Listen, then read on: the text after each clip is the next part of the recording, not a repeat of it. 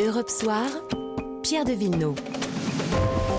18h16, notre invité ce soir dans le 18-20 est essayiste, géopoliticien, docteur en géopolitique, spécialiste du Moyen-Orient. Il connaît parfaitement le monde arabe. Il a écrit une trentaine d'ouvrages, le dernier en date étant L'Atlas des frontières, qui paraîtra le 7 septembre prochain. Bonsoir Frédéric Ancel.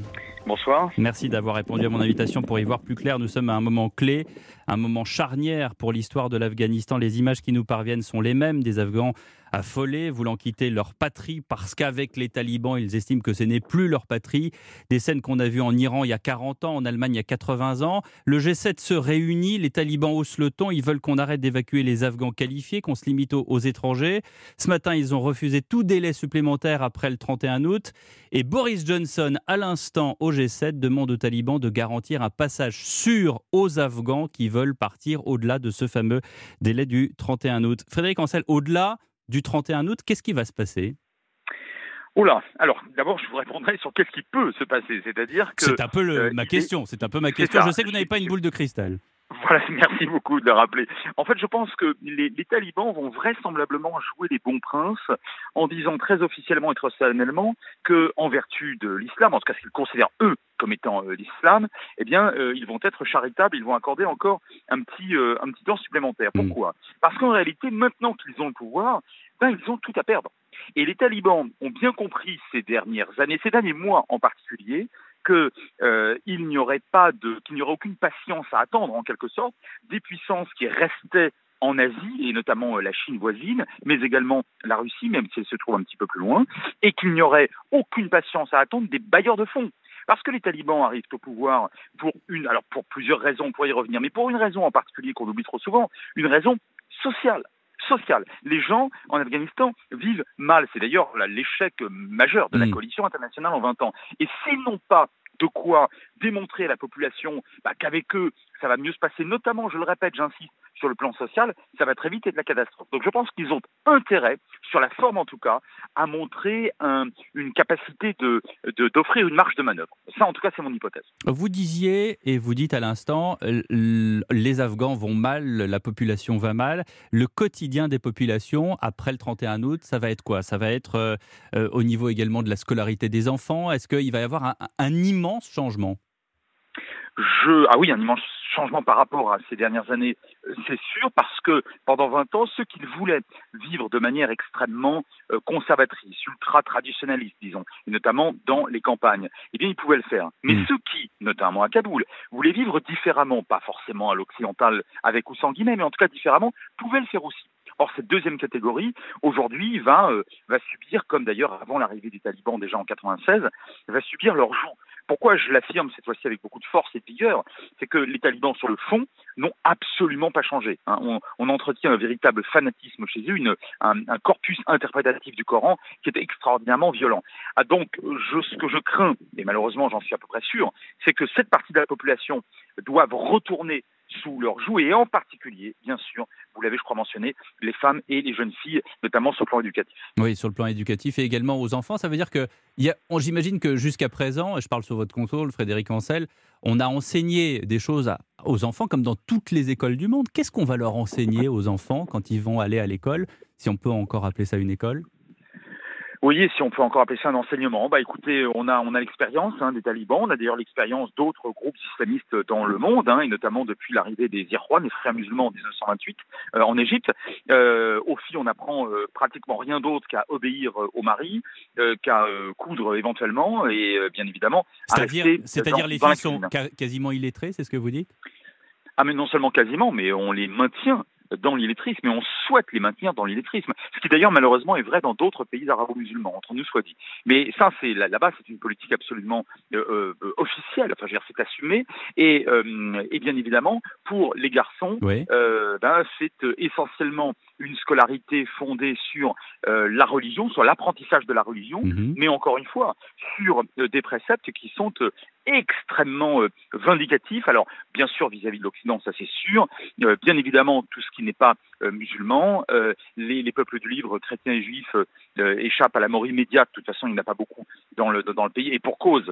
mais les polythéistes, entre guillemets, notamment les, les gens qui sont bouddhistes ou hindouistes, il y en a beaucoup euh, en Asie, sont considérés comme étant voués aux gémonies. Les chiites, n'oublions pas les chiites, il y a entre 15 et 20% de chiites, ce sont les Hazaras à l'ouest de l'Afghanistan, sont non seulement méprisés, mais ont été massacrés à maintes reprises. Et tout cela, si vous voulez, euh, sur, une, sur une base de vie quotidienne extraordinairement stricte, violemment anticulturelle. Euh, et euh, bah, je vous laisse imaginer, ou pas imaginer, mais retrouver les images qu'on peut parfaitement retrouver des talibans avant leur, leur chute en 2001. On parlait ici même hier soir avec Mohamed Sifawi du, du salafisme. Suite à, des déclarations politiques. là, j'ai l'impression qu'évidemment, on, s'approche de, de, cette, de, cet enseignement qui est, qui est particulier. Est-ce que c'est également j'allais dire, une école de la guerre, de, de, de la guerre, c'est-à-dire de belliqueuse, tout simplement?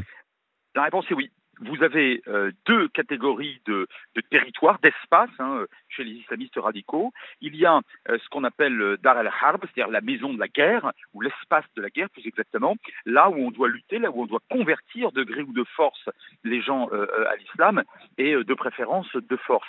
Et puis vous avez le Dar el-Salam, c'est-à-dire la maison de la paix, en quelque sorte, là où l'islam règne, enfin l'islam façon taliban. et donc, bien évidemment, vous avez une espèce de manichéisme total à la fois sur le plan qualitative, c'est-à-dire en, en, matière de, spiritualité et de vie quotidienne, mais vous avez aussi un manichéisme territorial ou spatial, hein, avec des territoires qui sont aux mains des talibans ou de forces islamistes radicales. Alors heureusement, ils sont assez divisés hein, sur la planète, où là, bah, bah, a priori, euh, ça fonctionne, ça y est, ce sont des, des espaces libérés, en quelque sorte, et tout le reste, vous imaginez que c'est à peu près la quasi-totalité mhm. de la planète quand même, hein, euh, qui, euh, qui correspond donc à ce qu'ils appellent la, maison ou l'espace de la guerre et, euh, et, qui, et qui doit être conquis, et qui doit être conquis très concrètement. Alors vous le savez Frédéric Ancel, en ce moment le, G7 se tient par visioconférence, dernière, dernier communiqué en date, je l'apprends, les talibans devront rendre compte de leurs actes pour empêcher le terrorisme et sur les droits humains, voilà ce que déclare le G7. Comment est-ce qu'on peut analyser cette première déclaration? Alors, c'est intéressant parce que euh, pour la première fois, et je dis bien pour la première fois, car ça s'était pas produit de cette manière-là en 96, où la complaisance occidentale et américaine et américaine et Bill Clinton à l'époque, rappelons-le, mhm. avait été à peu près totale vis-à-vis des talibans, bon, qui étaient considérés comme des gens un petit peu soupolés, mais qui finalement ne seraient pas pires que, euh, que leurs prédécesseurs. Et puis de toute façon, vous savez, les, les, Américains aiment bien les gens religieux. Bon. Mais là, aujourd'hui, c'est différent parce qu'on avait eu l'expérience des talibans. Et on a eu l'expérience des talibans qui avaient protégé Al-Qaïda, euh, qui elle-même avait frappé bien évidemment le 11 septembre. Et c'est à ce titre-là que les talibans avaient été euh, stigmatisés et chassés du pouvoir par une coalition internationale. Donc on a l'expérience. Et aujourd'hui, le fait que le G7, qui est en principe à vocation euh, quasi exclusivement économique, hein, eh bien, exerce d'ores et déjà des pressions rhétoriques, sémantiques, mais qui pourraient être, comme je le disais tout à l'heure, commerciales, économiques très dures sur les talibans, ça dénote quand même quelque chose d'intéressant, hein, une, fermeté qui euh, semble, en tout cas aujourd'hui, tout à fait réelle. Donc c'est ça, euh, euh, les sept dirigeants, j'ai une, précision d'information là-dessus, les sept dirigeants soulignent que l'Afghanistan ne doit jamais redevenir un havre sûr pour le terrorisme et une source d'attaques terroristes contre d'autres pays. Alors j'ai l'impression, avant d'écouter votre réponse, qu'il y a une préoccupation euh, avant tout pour nos territoires occidentaux, avant une préoccupation pour le territoire afghan lui-même. Est-ce que je me trompe? Non, non, vous vous trompez pas. Les États n'ont que des intérêts. C'est Hegel. Hein. Ça fait 28 ans maintenant que j'enseigne la géopolitique et je peux vous garantir que malheureusement, la variable éthique ou morale dans les prises de décision, euh, alors elle existe souvent, notamment dans les démocraties, mais cette variable-là, elle est toujours minoritaire par rapport euh, aux variables principales qui sont de nature euh, économique, commerciale, stratégique, etc. Et là encore, évidemment, ce qu'on craint, nous, euh, en Occident, pas seulement en Occident, regardez ce qui se passe au Maghreb, hein, mhm. mais enfin, en Occident, ce qu'on craint beaucoup, c'est évidemment un retour du schéma pré-2001, avec alors des talibans qui eux-mêmes n'enverraient pas forcément des, djihadistes parce qu'ils s'occupent d'abord de, de l'Afghanistan, mais en tout cas qui couvraient ou qui protégeraient euh, un Al-Qaïda euh, bis et puis euh, ben, robolote. Donc ça, on en, a, on, en a très peur. Mais en même temps, je suis quand même, je vais vous dire, relativement mmh. heureux, relativement satisfait de constater que d'ores et déjà une quinzaine de pays, peut-être même une vingtaine d'États, ont accepté, ne serait-ce qu'à titre transitoire, de, de, bah, de prendre des gens chez eux, hein, donc des, des, réfugiés, des gens qui veulent quitter l'Afghanistan. Et de ce point de vue-là, c'est sans doute l'une des premières fois qu'on trouve un, cette volonté de, bah, de, partage du fardeau, entre guillemets. Donc il y a quand même, je crois, une prise de conscience, et pas seulement chez les Occidentaux, puisqu'il y a plusieurs États d'Afrique et d'Asie qui se sont proposés euh, spontanément, euh, une prise de conscience de la dangerosité de vivre sous le régime taliban. C'est ça. Donc quand même, de ce point de vue-là, c'est plutôt pas mal. C'est plutôt pas mal. Alors, euh, c'est vraiment une, une bonne chose qu'on soit ensemble en direct, Frédéric Ancel, puisqu'on a des déclarations euh, qui viennent non seulement du, du, sommet du G7, mais on a maintenant une déclaration de Washington. On a 6 heures de moins sur la côte est américaine. Joe Biden maintient la date du retrait d'Afghanistan au 31 août. Qu'est-ce que ça veut dire, ça hein?